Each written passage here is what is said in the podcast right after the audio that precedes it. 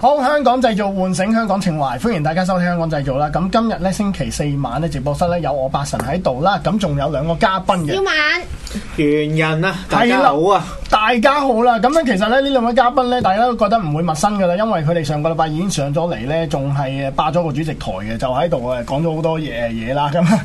我我我覺得唔係，我 覺得好尷尬嘅，因為咧我哋咧喺個潮州人面前咧就講潮 語啊，即係咧做潮童啊，即係咧講咧潮州人嘅盂蘭喎，竟然有個潮州人唔識啊，真係係，我我係我係識聽唔識講咯，咁樣樣。咁但係冇所謂啦，真係，因為咧其實咧對我嚟講係好處嚟嘅，因為其實咧上個禮拜咧講到咧，我哋係有個主題叫盂蘭節啦咁樣。嗯本來咧諗住請呢位朋呢兩位朋友上嚟就講一集，點知佢哋哇犀利！你見到佢哋咧紅遍滔滔咁，唔係咁講，應該係喺我哋冇 debate 嘅，係咪啊即係冇得 debate 唔係嘅？我見到你唔係小組辯論哋冇好犀 debate 利咁樣樣，講咗好多好好，我真係覺得好有用嗰啲資料啦。咁而且係仲要講唔晒添啦，真係好過分。所以變咗咧，係啊我講覺到得下年嘅即場即場約你哋呢個禮拜再上嚟，咁再講多少少關於誒盂蘭節嘅嘢啦，咁樣。咁我話俾大家知咧，啊點解我哋可以講得咁紅遍滔 滔咧？因為小敏已經玩咗二十年㗎啦，盂蘭節係啊咦，，你都有三年啦我哋三三歲開始玩嘅喎，真係。係啊，但係抵唔住咧，係咯係啊，喂，唔係今日咧，我哋咧就就係咧，小敏咧其實作為一個，頭先上次話理事啊嘛，咁咧我哋咁你交俾理但係你事研我究噶先。嘛，你就係啊，唔係理事要嗯講先，因為我上次係講到邊咧，上回咧我哋就講到咧，上回其講實到第二集唔係第二啊嗱，日自啦己睇咗上回先再係睇啦，呢喂，回。咁我哋講講翻先，一盂蘭節咧，其實主要通常香港咧就分三日嘅，咁我哋講緊第一日就可能都會巡遊啊，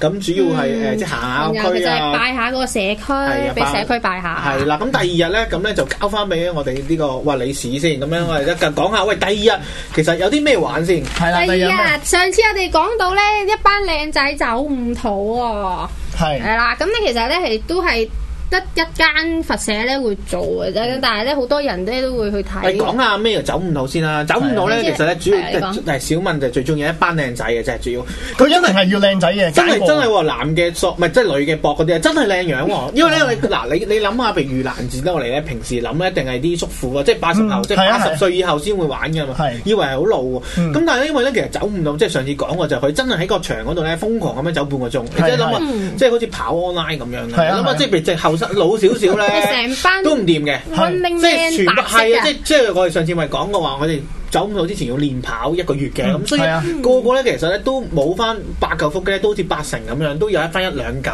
腹肌嘅咁 樣，誒唔使除啦，唔使除融合啦。咗得係得㗎㗎啦，係我知啊，係咁誒，所以其實咧，所以佢哋咧就好多都係好後生去參與成個嗰個誒祭祀活動，所以都幾特別。咁但係完咗走唔到之後咧，跟住就有啲咩話？哇！夜晚梗係開鑼做大戲啦，咁啊，你有冇睇大戲啊？咁梗係有啦，潮劇啊嘛。啊，係喎！上次講潮劇喎，即係話你話聽唔識聽啊嘛哦我唔識聽嗰啲潮語咯，係因啊為其實依家嗰啲潮劇咧，請翻嚟嗰啲都唔係潮州人嚟嘅，哦，係係啊啊，係啊，佢哋而家好多時候咧，因為其實咧潮州咧，你都知㗎啦，譬如國內咧啲經濟發展都蓬勃啦，即係所以咧蓬勃過香港啊係啊，係啊，喂，如果你而家去深圳飲茶，真係大鑊啊，仲過香港啊，真係。咁啊又即係咧，佢咧譬如因為潮州人咧都好似有錢啊，咁咧佢咧就係我係潮州人又唔叫我有錢嘅，大佬。證明咗你有你話識俾翻我講我記錯咗我嘅籍貫啊嘛係識翻快我啲學潮州話啊係。你識，因為你潮州話唔掂。係啦，咁啊，跟住所以咧，佢哋咧就揾咗一啲咧，其實喺潮州附近，即係嗰啲近福建啊嗰啲咧，嗯即係係啲啦近龍岩啊嗰邊啲山上面嗰啲山地小嘅潮州人。村莊 係啦，嗰啲潮州人嚟香港咁樣就就表演潮劇咯咁樣。咁佢以前其實都好威嘅喎，即係佢做一做一日咧，佢哋話其實賺成萬蚊嘅喎，即係以前啊九十一日賺成萬蚊，咩？以但係唔係日日前有。本地潮本州地人嘅嘅潮潮州州劇劇團啊，所以其實係一個人。一個人係賺一萬蚊，即係佢哋嘅做主角啊，即係好似即係唔唔係好似嗰啲 CCTV 嗰啲咁落削嘅喎，即係你諗下，即係係啊，即係諗下哇，做一貴個過佢哋啲人工啦啊嗰陣時貴過人工，貴過佢哋啊！我啱啱今日睇下張文慈得八千蚊啫， 一早啊係啊 係啊，一個月八千蚊就你四廿八陰歲公豬八千蚊啊真係唉！做一日潮劇都賺翻嚟啦，萬幾蚊咁樣，咁所以其實所以佢當當年咧就好好揾嘅，咁但係譬如而家咧，我哋就可能就揾咗啲國內嗰啲嚟咯，咁就。嗯係啊，咁所以咧好多咧嗰啲理事咧係潮州話為母語嘅理事都話聽唔明嘅。係咩？係啊，我哦即係潮州話都分好多種嘅，即係可能有時候喺山邊嗰度咧，即係譬如如果我哋大家聽，譬如係啦，即福建話係即係聽香香，譬如你聽講香港人同廣州人講咧，或者係啊馬來西亞人講廣東話，其實有少少唔同係嘅。啊係啊，分到㗎，分係啊，到個㗎。尾音有啲唔同嘅喎，嗯係啦，咁所以即係好似潮州人咧，其實佢都有少少口音，咁佢哋所以自己都話聽唔到嘅咁樣。係啊，不過有字幕。係啦，有字幕機啦咁樣，所以其啊實而家都有啲新嗯嘅。咁不過我覺得，嗱，除咗譬如頭先講潮劇啦，我哋上次都講咗話啊，其實誒啲潮劇嘅，其實可能俾啲後生仔其實初登幕、初登呢、個誒、呃叫台版咁樣俾佢哋練啦。咁呢一個好特別咧，就係、星期第二日咧，其實通常咧都會有個福品鏡頭嘅，或者同埋哎咧。福品鏡頭啊，係啦，係啦，係啦，咁啊，同埋啊鏡頭仲有一樣嘢就係咩？就係、誒投呢、個誒誒理事啊，嗯或者係總理係啊，啊，即係點啊選舉咁嘛？係係啦，係啦，係啦，即係即係不過係杜琪峰嘅選舉。哦，杜琪峰 選係啦即係即係啦即誒誒係啲神去普選我哋冇係啦即係蒲先先篩選嘅陰選唔係再唔係，佢再係佢係有呢個誒潮州嘅神幫你篩選嘅，係哦啦，神明幫你篩係啦選。咁其實佢佢應該係比香港個個特六八九係有實認受性嘅，因為咧哦佢哦係係即係咧即係多過689係啦票啊係你唔係佢又唔係多最過對不住神噶嘛，佢又唔係多過六百八十九票，但係咧佢咧佢入閘我冇篩選機制，哦咁樣樣，係啊因為而家應個該民主成分高好多係啦啊，因。為 而家個問題就係成 成日都想有個篩選機制啊嘛。咁但係咧喺盂蘭節咧，其實佢好得意，因為其實譬如你要知道咧，搞盂蘭節通常可能而家可能啲長即係老老一輩人多啦。咁但係譬如佢以前咧，其實搞過都成十個人咁嘅利是啊嘛。你屎唔止啊，二三四五十都有係啊㗎，，但係佢最重要就係個總理啦。嚇咁個總理咧，其實咧個名好型噶嘛，即係你好似話日本嗰個人叫總理嗯，我哋長沙灣盂蘭節嗰都係叫總理，咁係好星威光熠㗎熠嘛。嗰個都要總理，係啊，咁係係啊，即即係總理都幾威噶嘛。咁佢哋佢哋點樣選咧？原來咧，譬如咧，當譬如咧，哎話小敏咁樣，佢佢係理事啦，咁啊啊純粹再上高一級咧做總理，其實好容易嘅但就。歷史上一級已經係總理㗎啦，即係你都有權去選總理咁樣。係啊其實係啊，係啊，佢都係啊，即係直爭我啲咧講嗰就。爭啲我哋隔離坐咗個喂，總理俾㗎啦。心機啊，大佬啲人投啊佢好似冇女總，總理喎，聽講啊。咪你做第一個咯你做第一個咪得咯，係啊，香港都冇女特首啊係㗎咪？。係喎所以你做第一個啦，啱噶啦，最卡我哇伊嘅喺我總理喺女特首之前做女總理，係好啊好，咁咧所以佢哋點樣選咧？其實原來譬如你想參加就去去選啦，咁但係咧佢要摘聖杯嘅，我唔知大家有冇見過咧，即係好似一個腰果咁樣嗰粒誒聖杯咧，哦即我知係一我知一粒一一粒一突半月形咁係樣啦，樣啊半咯月形做係啦嘅，木做一邊咧就平，一邊就係凸咁樣嘅嗯，佢就要擲啦咁樣。咁其實就係譬如佢一擲，可能有啲地方就可能擲三次啦，即係連續嗯譬如話，唉，哎我今日猿人，我想做總理喎咁樣，咁我就會同誒，即係其實佢哋通常而家咧就就誒，你想做就做㗎啦咁樣。咁以前其實都係嘅，都話誒你想做啦，咁咁咪就會擲聖杯。咁咪就個神咧就會誒誒誒，即係神咧就會話你可唔可以做？我點樣神點樣知道神嘅旨意就擲聖杯啦咁樣。咁但係得意係咩？有啲地方咧，即係當然可能未必係盂蘭節，但係有啲地方咧，可能你要擲咧。譬如我哋擲聖杯，我通常如果咧你老一輩咧，譬如啲婆婆啊咧，佢哋有時咧，譬如誒、呃我哋而家就去揾社工啦。啊，以前冇社工之前點咧，就問：哎呀，我咧即係即係假設啦，啊即係假設我係啊一個娶唔含娶咗係啦我個女好咧？係啦，個女應唔應該嫁俾嗰個衰仔好咧？或者或者我個仔應唔應該娶個女仔咁樣？都係擲聖杯都係擲聖杯，即係喺未有社工之前咧，或者我應唔應該離婚咧？咁佢都會選擇用呢啲， 或者喂，或者話問我我啊我阿婆應唔應該離婚？應該係咪？唔啊係，但係我想問，我想問咧，誒誒，如果多過一個人想選做總理嘅時候，咁都係擲聖杯，好似猜包選特咁。其實佢哋唔同嘅地方有唔同嘅嘢㗎，例如嗱，你平時咧就誒、呃、維式係贏嘅，咁佢哋而家有分嘅。 呃誒公我贏自啊你 輸，啊係即係類似嗰啲啦，就啊係有啲咧就誒擲幾多個贏，咁咧就就有得做總理，嗯咁有啲咧就係鬥多，嗯咁咧三盤真兩係勝試過擲到，唔係即係有啲圍村嗰啲擲到天光㗎，係係啊，即係最誇張嗰次 咧，標執咗示十個鐘啊嘛，係咪啊？嚇誒嗰個係太平清啊醮，太平清醮另一次擲咗兩日三係夜，啦，得兩日三，因為佢要連續十六次擲，要擲啊！有啲連咧就續十六次要贏，係即係要咪有啲要連十六續勝係啦，即係譬如你係啦當係譬如誒，佢連續十六次係攞粒色擲一點咯。即係你嗰個個圍門檻咁高嘅係啊！即係你大家如果計，如果有讀 probability 咧，即係中學嘅時候，係你計下係六分一乘誒乘以六六次方咁樣係幾係我多啦？明啦咁即係可能好多個零喺後啊邊咯。係啦咁佢就擲咗兩日三兩日三誒兩日。咁算短嘅係咯喎，啊兩日三夜，如果擲到咁嘅係結啊，果之下因為唔係，咁就有擲。卅個人一齊擲，係啦，跟住佢哦擲擲下就話：誒喂唔掂喎，不如去食餐飯先啦咁樣。咁佢擲翻嚟又再擲過，係啦，或者咧你檢查下間屋拜夠神未？ 係啊，咁佢就係擲啊咗成，即係結果就擲擲咗兩日咁樣咯。咁跟住佢後來咧，其實咧，即係大家就好誠心嘅，咁嗯樣擲擲下就覺得，喂唔掂喎，咁樣喂雖然個神唔命多數，但係諗一啲計啦。咁佢就即係佢哋又嗯諗啲擲梗令到佢 end 多係啦，令到人都係啦，佢哋好民主嘅機制，不過個龍門可以搬嘅，係啦，係啦，個機制係民主，但係個龍門係係係可以搬嘅，可以移嘅咁樣。咁佢點咧就話，不如問下個神 有冇確認書？係啦即係燒多啲嘢俾嗰個神啊，要係啦，燒唔哦係唔係佢佢佢係係啊，先化多啲嘢俾佢啦，咁啊即哦即賄賂佢啊，我知唔係賄賂，即蛇即齋係咪蛇係啦，係係蛇 誒誒咁誒跟住有時可能譬如問下，喂，不如古來十六次，要十六次擲一嘅，咁先得啦。咁不如揾就十二次得唔得啊？咁就可加可問減 即嘅係唔係啦係連續得唔得啊？咁樣啊嘛，係啦，咁樣就未必爭少少得唔得啊？咁啊，可能真係由十六次就變咗十次，跟住變咗五次，變咗一次，變咗兩次，即係冇辦法，因為你諗下，譬如嗰啲人都年紀大嘛，係即哦係可能係啲咁長者啊。Ờ, 冇所謂啦，本來呢冇所謂嘅我覺得。係啊，即係佢呢啲冇乜所謂，即係呢啲總理冇乜所謂。咁啊，特首有個問題啦，咁樣就係啊啦。咁所以佢哋其實，所以佢哋都嗰嗰個嗰個機制咧，就係其實埋咧，佢哋都誒而家都幾幾傳統嘅。咁即係所以都會譬如可能總理啊，都係需要譬如話沐浴更衣啊，仍然係譬如食素啊咁嗰嗯啲，佢都仍然係繼續保留翻當年嗰個嗰個傳統咁樣咯，係啊。嗯咁但就係我哋，但係咧除咗譬如我哋頭先講話，喂集即係所謂集圍式啊，嗯即係呢啲集公字之外啦，就選種嚟啦，即係選人選之外咧，咁其實佢仲有頭先講嘅鏡頭福品嘅咁樣。嗯咁鏡頭福品係咩咧？咁咧其實呢就講係其鏡實頭嘅話，係啦，就即係好似我哋咧嗰啲嘟嘟嘟嘟嘟嘟嗰啲咧東華三院係啦，嗰啲啊。嗰啲誒銀紙牌有幾多開始咧？由十萬蚊開始。唔係唔係，應該好似中聯辦嗰啲咁樣。我哋話今日有張曉明誒阿張曉明誒嘅嘅嗰個咩主席係咪張曉明？哦，即係有個人上台就拎住一件物件，係啦，嗰就件喺度話，係啦，嗰件物件啊，阿俾阿阿張曉明寫嘅咁樣，哦或者阿阿阿阿阿乜乜乜誒誒誒國家領導人寫嘅咁樣，咁你係就攞嚟賣咁樣。哦，係啦，即係可能譬如係啦佢佢哋就會有蛋糕唔同嘅禮物咁樣嘅，即係譬如可能係有時係啲字畫啦，有時候係譬如可能係啲譬如神像啊神像啦，即係譬如佢佢有一個傳統飯嘅煲啊，飯煲啦飯煲好少咁少，飯煲啊！係啊酒最多係酒，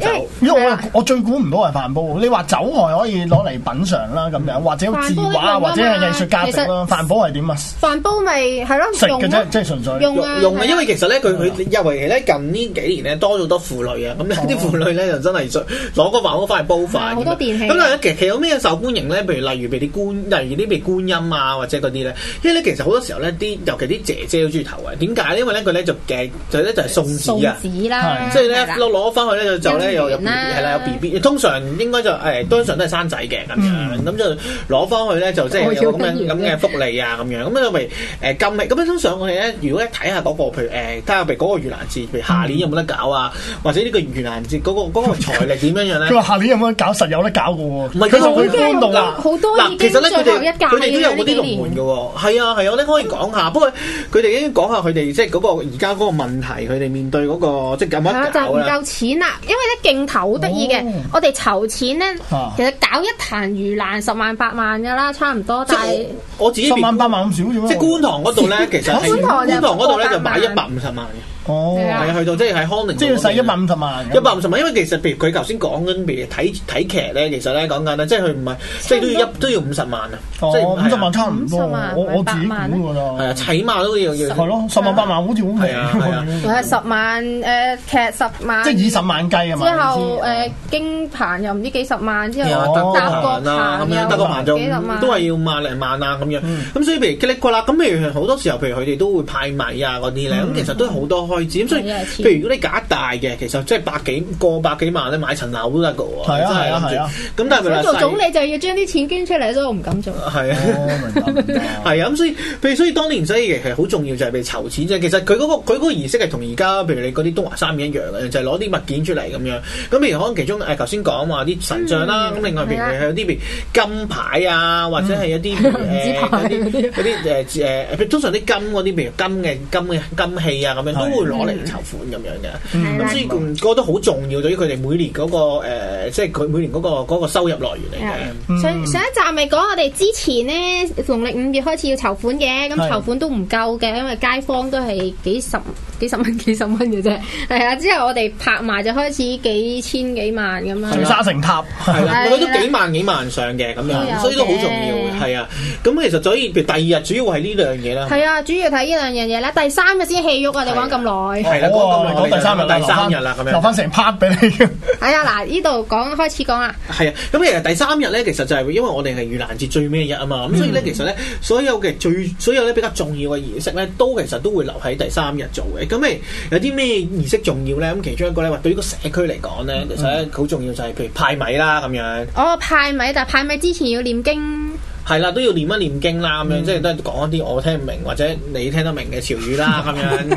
咁佢都會誒、呃都會誦誦經啦。咁但係譬如佢誦完經之後，譬如佢就會化咗。即係其實咧，我哋好多時咧睇盂蘭節咧，通常啲人會認住個咩公仔咧，或者認住邊個紙仔，就認咗鬼王。 嗯，嗯，嗰個叫大士爺啊，係啦，大士爺咁好得意嘅喎。佢哋喺佢哋個傳統嚟講咧，佢哋覺得咧鬼王咧其實係觀音嘅化身嚟嘅咁樣，就係啊一體兩面嘅。咁所以咧，你會見到個大士王嗰度咧，上面咧佢擺咗個觀音像嘅咁樣。咁以前呢嗯啲潮州人咧，其實知一會講下，潮州人咧其實係一個好中意搶食嘅民族嚟嘅，搶嘢嘅民族嚟嘅，即係佢哋意頭嚟嘅。佢覺得咧，嗯佢哋以前都曾經，即係我哋而家我哋咁講下，譬如搶包山，其實都嚟自潮州人噶嘛。你知哎上一集嗰個包啊，擺到擺到包發毛個包係啦，啊食，完之後會肚痛，好似話嘛。哦未啊， 係未食完未會未大後面一個禮拜都未咁痛，膽㗎係係係食完之後會減肥嘅咁樣。哦，原來係咁樣。咁咧，其實佢咧就會將即係譬如咧，大家見到個大士王咧，咁佢上面有觀音，啲人咧以前咧就會爬上去搶嘅。咁啊，大士王有幾高咧？其實基本上咧去到誒十差唔多成十米高㗎，三層樓啊，三層樓高係啊，通㗎。常啲龍友一去到一影就影個大士爺。係啊，因為咧而家咧其實咁因為太搶喎，我見佢太高喎，而家網上見到啲相。係係係啊個畫面顯示唔到。係啊，你你一陣顯示哇陣間先啦係啊，係咁咧好得意嘅。其實咧，我哋譬如咧，如果咧你哋譬如好似阿小敏呢啲咁咧，行家咧，咁會知道譬如啊，佢因為我哋講緊誒盂蘭節就分開三個族群搞咩？佢係潮州人，一個就係海陸豐人，一個就係誒廣府人。咁通常咧，佢三種人咧都有唔同嘅。譬如我如果你見到啊單腳企嘅個大士王就一定係啲海陸豐人嗯啦，即係咁你就話嗱，如果你話見到譬如誒誒、即係即係肥肚嘅，通常都係廣府人㗎啦咁嗯樣。咁你咪但係但係通常通常最見得但多係呢咧都係啲叫通常咯，因為通常咧都係咧按照佢嗰個牌子，即係指責嗰個師傅佢嘅喜好嘅啫。係啦，即咁所以係啦，佢對於嗰個誒大士王，佢覺得係咩樣就咩乜樣。都都有嘅，佢分個族群嘅，即係譬如單腳旗就一都係哦咁當然啦海陸豐噶啦，一定係。咁所以譬如佢咧呢個好得，而家好得意，佢有啲新嘅嘢就係咧，譬如例如咧佢會有誒夜光眼啦，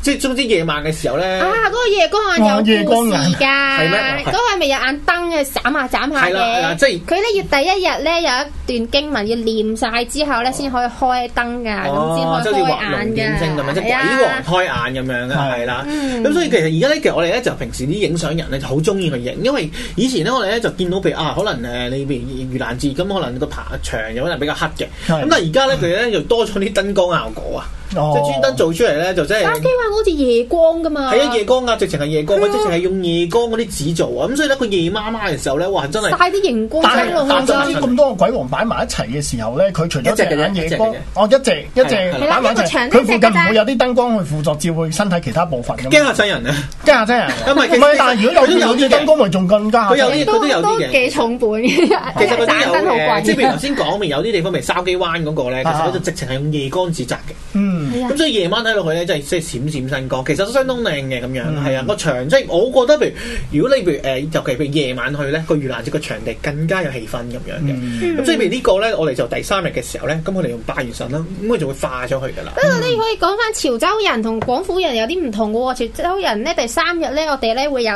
祭好兄弟啦。咁祭好兄弟，我哋咧就會有一條好長嘅嗯哦食物沙啊，路、沙嘅沙河路啊，嗰啲叫做堆晒啲沙，都插晒啲香，即係將啲嘢食咧嗰嗯啲啊菜豆腐啊。誒唔知你喺街邊見到啲咩啊？總之唔可以食嗰啲嘢啊啦。呢平就時啱啦！哇，好醒目啊！即刻有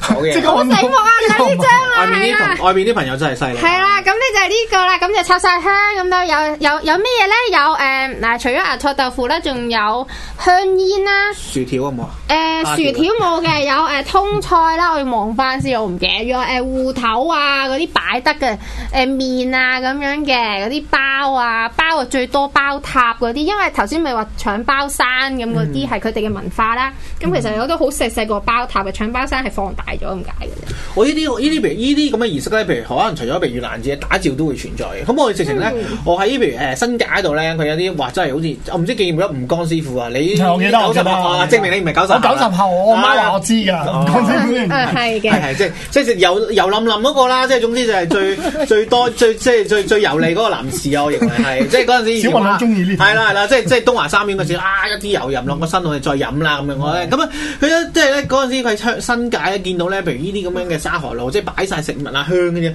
嗰啲人淨係喺上跑嘅，係啊，嗰個叫炭爐啊！炭路嚟，係即係即係直情喺上唔通行面，係係即係即係好似吳師傅咁行炭路噶，佢直情喺上面啲香啊嗰度咧就跑過咁樣，佢就話：哇！我哋就神力附身冇事咁樣，到而家仲會其見到嘅實喎。其實冇熱㗎，真係會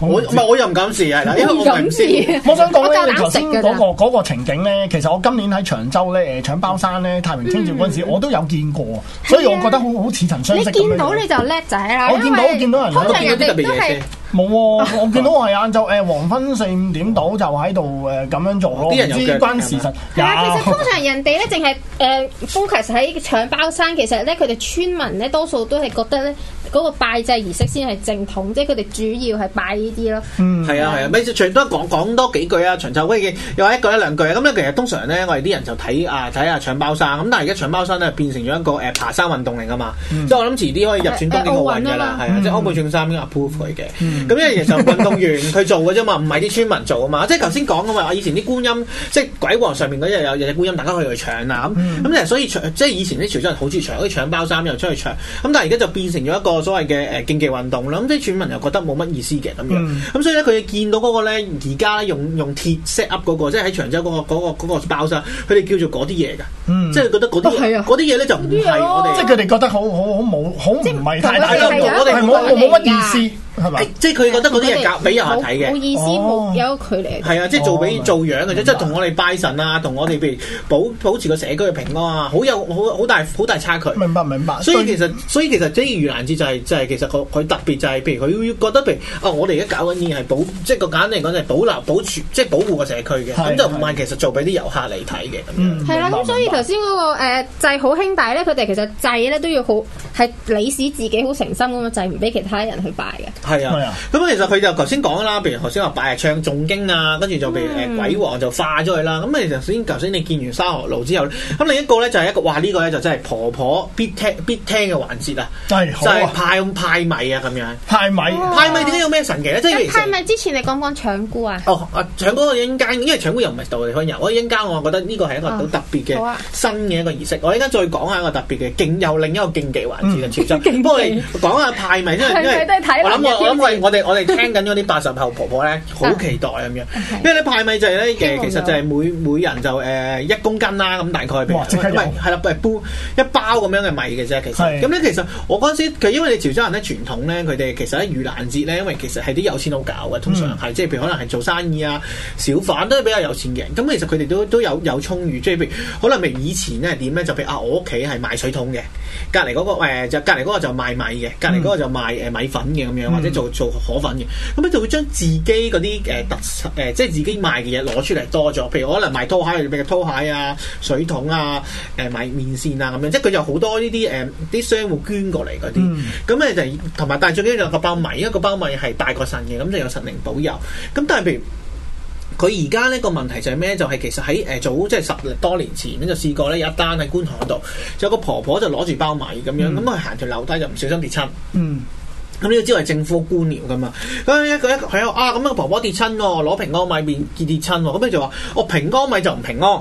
咁所以咧佢就限住咧，其實以前咧就可以派譬如兩公斤俾佢啊，或者派一個。咁而家咧就只可以咧就係只可以攞一包細嘅米啫咁樣。咁以前咧，譬如每一個街坊，譬如我賣緊水桶就捐水桶，或者我賣緊誒豬肉，或者或者賣緊唔係賣緊菜可以捐菜。咁但係而家咧，其實啲街坊咧就捐嘅嘢咧就限住佢哋，就就令到嗰邊啲街坊就唔可以攞好多。咁但嗯係點解呢個婆婆咁即係你點解咧？譬如你今時今日咧，我去譬如沙田好、觀塘好、長沙好，都係排到哇！真係真係咧，你好似排多人過買六合彩誒、一億嗰啲咁樣。但其實一年比一年少啊。係因為咩事？但係但係都仲有好多人點解？原來咧婆 我哋咧平時咧就用 WhatsApp 啊，或者有啲人就係用用 Line 啊咁樣。咁但係你原來婆婆咧就冇嗰啲咁樣嘅嘅嘅 social media 噶嘛。咁佢哋咧原來好特別咧就係咧，佢哋咧識咧喺每一個地方，譬如我而家九龍東啲婆婆咧，佢咧識咧喺九龍東咧，譬如有十個月啦，佢就去晒十個月啦，佢就知道晒個日子喎。哇，係啊記你晒仲熟過我哋啲農友。係啊，佢哋點解要記晒原來咧？佢話咧，佢喺盂蘭節攞嘅米咧係足夠佢食半年。